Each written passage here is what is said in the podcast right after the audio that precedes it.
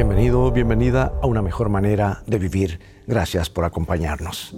Leo de la palabra de Dios. Así pues, la fe nace al oír el mensaje y el mensaje viene de la palabra de Cristo. Un muchacho estaba trabajando sobre un techo de pendiente muy pronunciada y de repente perdió pie y comenzó a deslizarse. Entonces, desesperado, clamó a Dios por ayuda.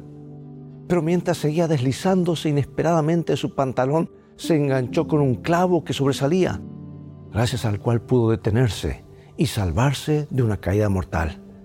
Y el joven volvió entonces a orar y dijo, Señor, no te preocupes, ahora ya no te necesito. O como aquella dama que llegaba tarde a su cita médica y oraba intensamente buscando estacionamiento. Junto a alguien, eh, justo cuando alguien salía y le dejó el espacio disponible y ella ahora, ya no te necesito Dios, ya conseguí un lugar. Bueno, no sonreímos ante estas actitudes insensatas.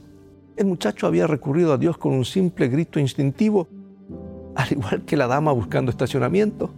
Pero superado el momento de peligro, se alejaron cortésmente, o yo diría incortésmente de Dios.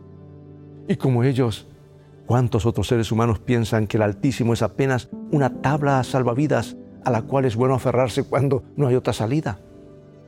De lo contrario, no vale la pena recurrir a Él. ¿Actúas por acaso de esta manera?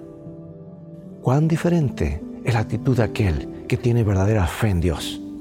Se mantiene ligado al Eterno en la hora de peligro y de la seguridad, cuando las cosas van mal y cuando las cosas van bien. Es decir, la fe genuina nos induce a convivir con Dios y a ser amigos de Él.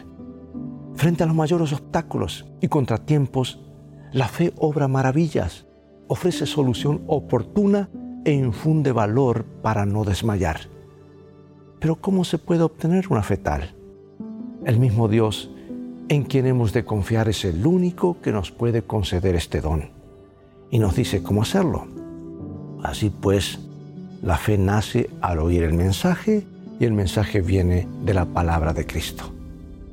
O sea que la Biblia o la palabra de Dios es el lugar correcto donde comenzar. Los discípulos de antaño le pidieron cierta vez a su Señor, aumentanos la fe. ¿No deberíamos hoy hacer lo mismo para asegurar nuestro bien, tanto presente como futuro? Dios te bendiga y recuerda, en el viaje de la vida, las cosas van a terminar bien si tienes a la Biblia como tu GPS y a Jesús como tu guía, porque esa es una mejor manera de vivir.